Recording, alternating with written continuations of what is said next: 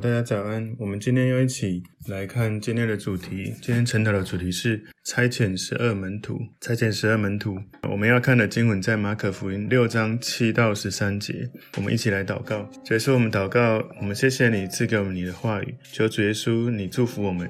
从你的差遣里面，不止你当初差遣十二门徒，今天我们也传承这些门徒不断传递下来，我们这样子的信心跟从你而来领受的恩膏。谢谢你带领我们领受属天的权柄，让我们在祷告中能够征战得胜，也能够帮助人得到身心灵的更新与医治。感谢耶稣，奉耶稣基督的名祷告，阿门。好，我们今天要看的经文在马可福音六章七到十三节。耶稣叫了十二个门徒来，差遣他们两个两个的出去，也赐给他们权柄，制服污鬼，并且嘱咐他们行路的时候不要带食物和口袋，腰带里也不要带钱，除了拐杖以外，什么都不要带，只要穿鞋，也不要穿两件褂子。又对他们说：你们无论到何处，进了人的家，就住在那里，直到离开那地方。何处的人不接待你们，不听你们，你们离开那里的时候，就把脚上的尘土跺下去，对他们做见证。门徒就出去传道，叫人悔改，又赶出许多的鬼，用油抹了许多病人，治好他们。今天我们看的主题是差遣十二门徒。我们要开始看今天的经文的重点之前呢，也跟大家分享一下差遣跟呼召其实有不同的层次。我们每一个人都。在信主的时候，都领受了一个呼召，要去信靠耶稣，更像耶稣，要活出神给我们的使命。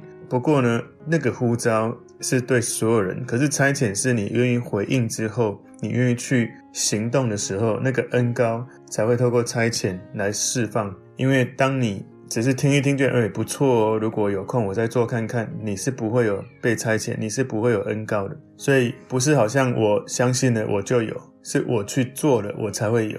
所以我们要了解差遣十二门徒。其实我们每一个人，如果你只是说啊，我相信，跟你说好，我行动，那是完全不同的生命的那种状态哦。所以今天差遣十二门徒有三个重点，我归纳经文三个重点。第一个，十二门徒被差遣。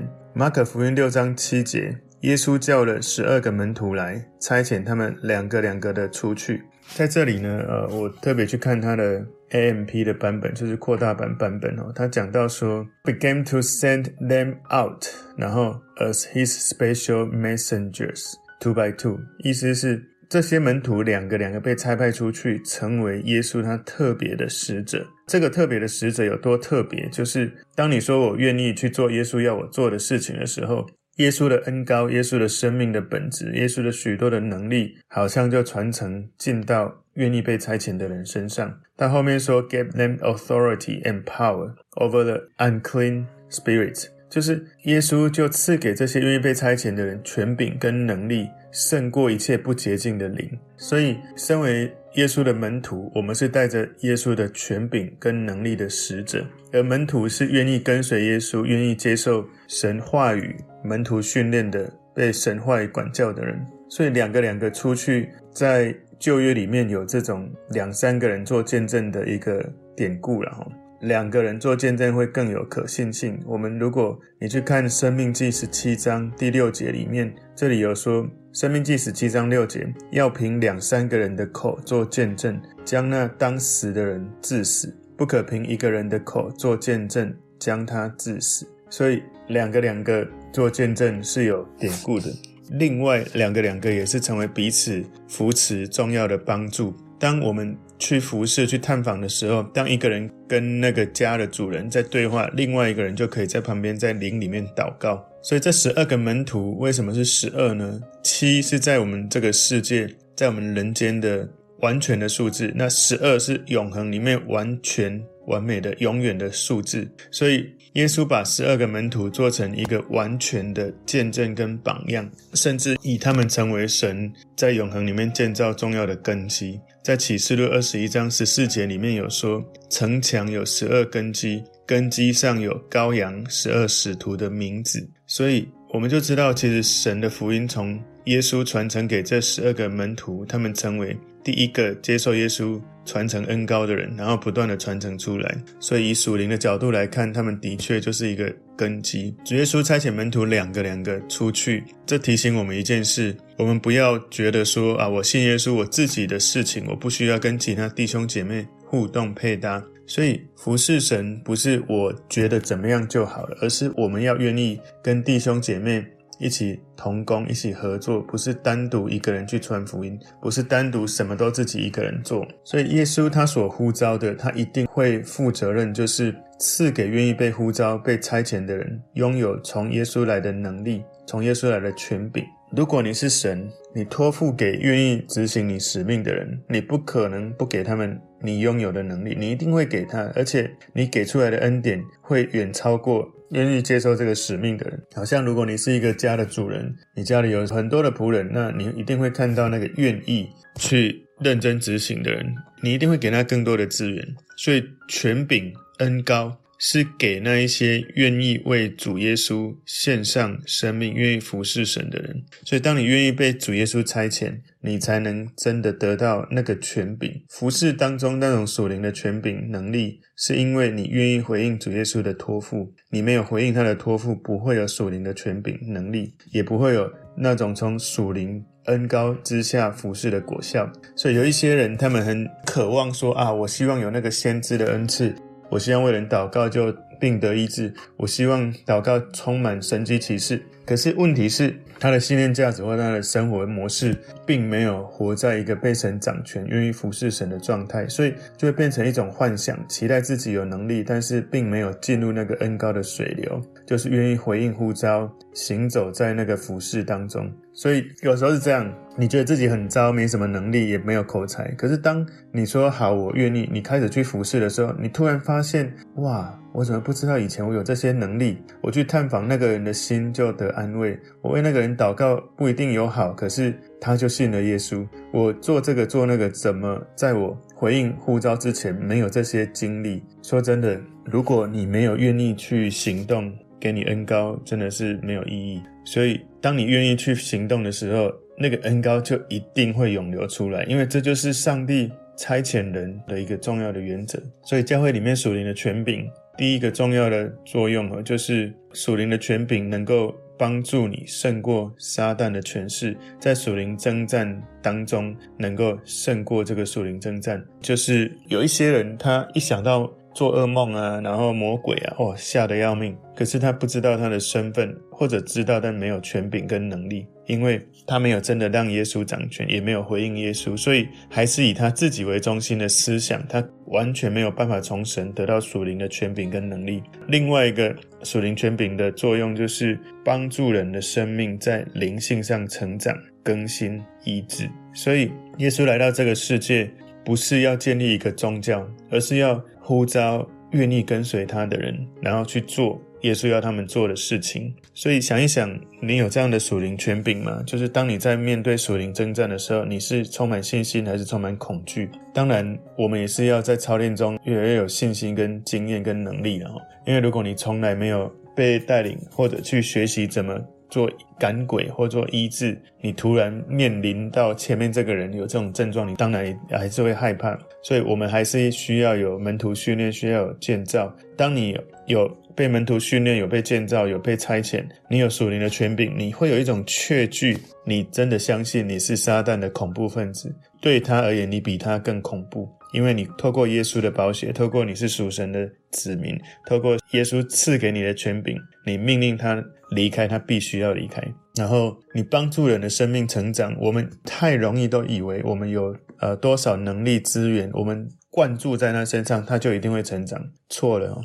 我以前曾经跟一位在企业界的企业主在讨论教会的成长的议题。这个企业主跟我说：“哎，事情为什么我钱也花了，资源也投入了，那，为什么他们就都不成长？因为他也是在教会里面是一个属灵的领袖然后。” 我就跟他说：“人们在教会会不会成长，不是因为你投入多少钱或多少资源。”他们会成长，是因为他们灵里面被滋润，因为他们的价值从里到外的提升，是因为从灵里面开始成长，不是你投入钱，它就一定会成长。所以最重要是信念价值能够被神更新，它才会成长。所以属灵的权柄帮助许多的人停在那里的人，能够。让他们从灵性里面先复兴，他在物质界也会开始复兴。所以你要帮助人哦，不是都只是靠外在，是要从里面去知道神的心意，帮助他里面被神提升。所以约翰福音里面，耶稣说：“父怎样差遣我，我也怎样差遣你们。”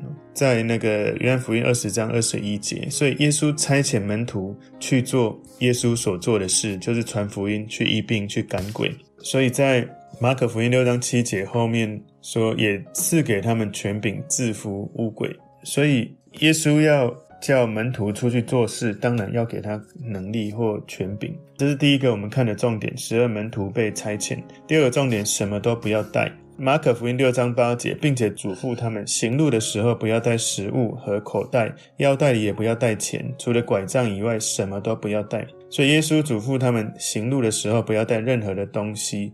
其实不是说真的什么都不带，而是不需要透过你太花俏的这种设备来传递简单的信息，不要用过度的装饰而让人失去了重点。所以在犹太的拉比当中，他们有一个规矩，就是不要带这些鞋子啊、钱袋进入圣殿，避免让任何人觉得说你。就是在服侍神以外有其他的这些动机。门徒他们从事非常神圣的传福音跟医病赶鬼的工作，不要给其他人带来其他动机的这种印象。所以没有食物口袋、腰带也不要带钱，让他们学习轻装的旅行，让他们依靠神。想象一下，如果你说：“哎，牧师，等我哈已经有五千万的时候，我就可以开始宣教。”如果你没有真的达到有那些钱的时候，你不就永远都不会去回应神？所以，如果不带很多的东西，你依靠的不是钱，而是依靠的是神。传福音的人如果没有依靠神，怎么能够叫别人去依靠神？所以那个带哈，其实它的含义有一种特地添加或者特地获取额外要做的一件事情。你传福音哈，就是要靠着福音养生，这是保罗他说的哈。如果你成为服侍神的人，要愿意。就按照你那个时候的状态就出去，所以这个当时他说，如今有钱囊的可以带着，有口袋的也可以带着。我请大家来看一下，有另外一个经文跟这里相似的，在路加福音二十二章三十五到三十八节，耶稣又对他们说：“我猜你们出去的时候，没有钱囊，没有口袋，没有鞋，你们缺少什么没有？”他们说没有。三十六节说，耶稣说：“但如今有钱囊的可以带着，有口袋的也可以带着，没有刀的要卖衣服买刀。我告诉你们，经上写着说，他被列在罪犯之中。这话必应验在我身上，因为那关系我的事必然成就。”他们说：“主啊，请看，这里有两把刀。”耶稣说：“够了。”所以不要随身携带钱跟日常生活必需品的规定。到了耶稣，他要被。抓之前就取消了这一个要求，所以这个如今有钱囊可以带着，有口袋可以带着。我们要了解，当你已经跟随耶稣，那个门徒的情形不一样，他们经历了跟主耶稣之间连结，知道怎么从主得到供应，而他们在环境也会开始不同，就是他们以前在接触的人跟现在接触的人态度有不一样，环境会不一样，那任务也会不一样。门徒把传福音给犹太人，要传到转到外邦人的身上，所以耶稣不是说叫他们要用刀准备做暴力的行动，没有刀要卖衣服买刀，是指在传福音过程会遇到一些危险，要有这个刀来做自卫。当然，现在我们这个时代不需要了哈。以我们在台湾的话，在中东可能搞不好还是常常有危险，所以门徒在这里。路加福音二十二章三十八节有一点误会主耶稣的意思，说这里有两把刀，好像有更多刀更可以防卫哈。那耶稣说够了，不是说啊两把刀就够了，而是你们讲话就到这里为止，不要再讲，因为他们就曲解了耶稣的意思，所以。我们从今天这个经文哈，要从它的经义来理解，不是从字面上，好像说你要出去传福音什么都不用哈，而是你不要为自己预备过多，不要考虑过多，以至于你根本没有办法真的回应神。我曾经至少听过两种，就是我服侍的弟兄姐妹跟我讲，第一种人他跟我说，牧师，等我存到五百万哈，我就可以全职服侍神。那另外有一个人跟我说，牧师，如果我有被动收入一百万或被动收入两百万，我就可以全职服侍神。其实，当我们用这种观点的时候，我们并没有真的让神居首位，因为我们的安全感还是在于有足够的钱才可以被神使用。我就跟这个弟兄姐妹就回应了，一个刚好是姐妹，一个是弟兄，我就回应说，其实你真的相信神，真的领受他的呼召的时候，你第一个顾虑的不是你能不能有足够的生活，而是你的信心能不能带领你超越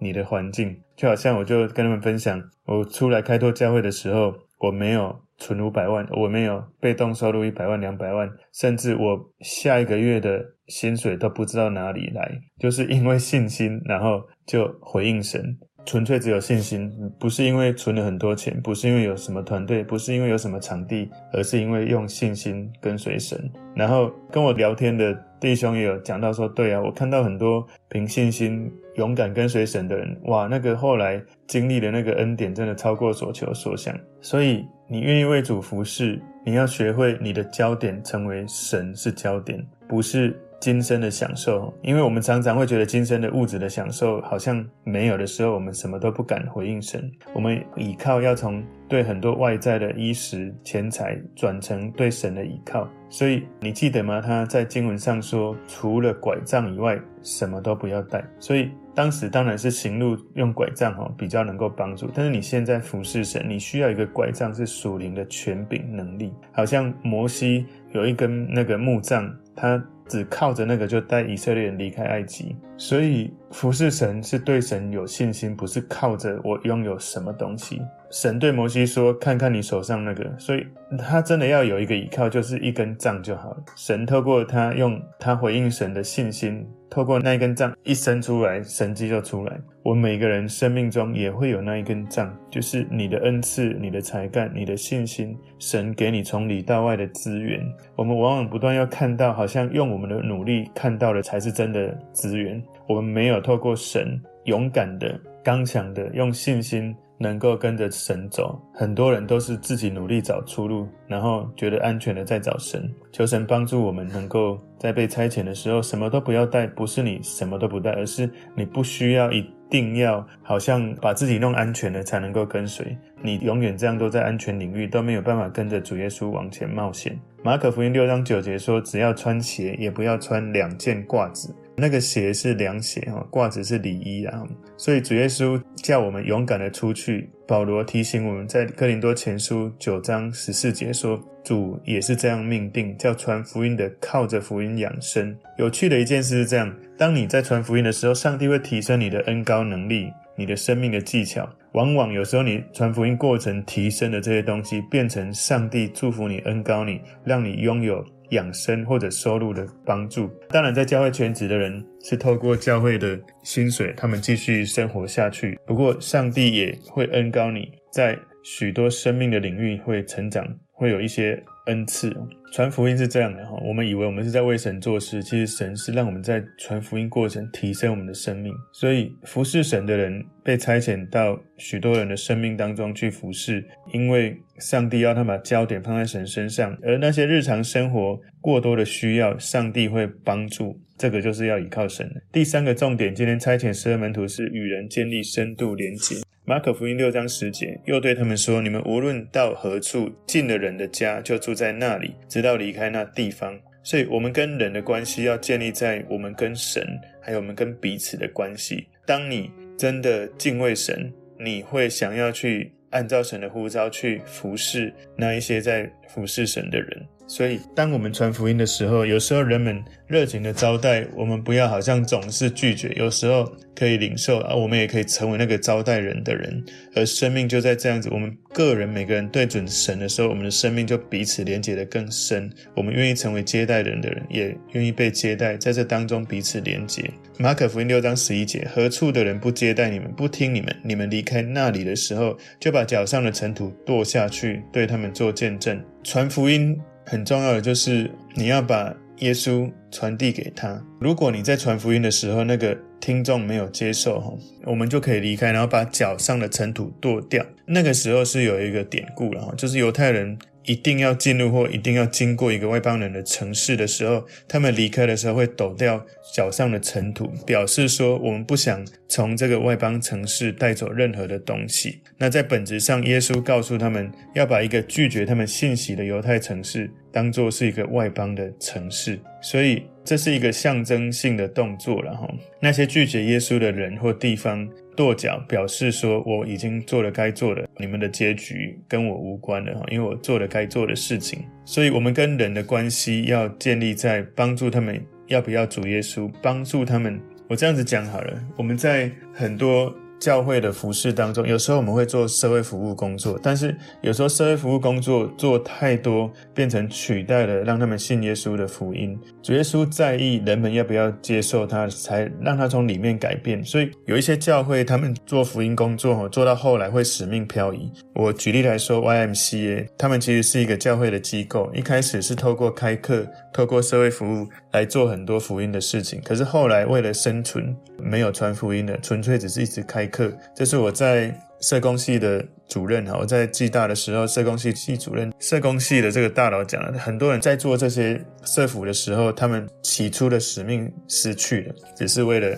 生存下去。所以教会在做福音工作，其实当然是透过服务他们，让他们一点一滴被影响。我在参加一九一九基督教救助协会的单车环岛的时候，有看到，其实他们真的做得很好，社会服务做得很好。那他们也透过食物包，在最后一次的。送给他们的时候，会跟他们分享到有一点点的见证，生命的见证，让他们有机会经历主，也透过陪读班，让孩子们有机会认识神。所以我们在做这些服事哦，你尽力做你该做的。他不要的时候，那个当然我们现在没有剁掉这件事了，没有剁掉尘土了，那是古代传统了。那我们在服侍的时候，如果到一个人家做医病赶鬼啊，或者是做除偶像什么，我们在离开的时候。带领者要带参与的人做一个祷告，就是抖落一切服事的尘埃。因为有时候你在服事的时候会有一些属灵的这些影响，特别如果信心不足的人，很容易就被影响了。所以我们现在在服事当中会说，奉耶稣的名抖落一切服事的尘埃，就很像他们把脚上的尘土剁掉哈。那如果他们不要，就是我刚刚讲的哈，他们有时候到犹太城市剁掉，就好像是。我们不从这个地方跟他有关系了，我们不带走任何的东西了。马可福音六章十二节，门徒就出去传道，叫人悔改。所以门徒出去传道，我们可以从其实，在马可福音三章十四节就看到耶稣设立十二个人，要他们常和自己同在，也要差他们去传道，并给他们权柄赶鬼。所以其实耶稣。在设立这十二个人，叫他们出去的时候，差遣他们的时候，是给他们恩膏的。而那个叫人悔改，请记得悔改。我之前讲过的是，让他们改变想法，改变想法，要能够知道耶稣是救世主。马可福音六章十三节，又赶出许多的鬼，用油抹了许多病人，治好他们。所以在那个时代，哈，橄榄油被犹太人广泛用来当药物。你可以看到在。以赛亚书一章六节，从脚掌到头顶没有一处完全的，尽是伤口、青肿和新打的伤痕，都没有收口，没有残果，也没有用膏滋润。那个膏就是橄榄油。那橄榄油会调配一些其他的东西。然后在雅各书五章十四节，你们中间有病了的人呢，他就该请教会的长老来，他们可以奉主的名用油抹他，为他祷告。所以这个油用膏或油膏来治病哦。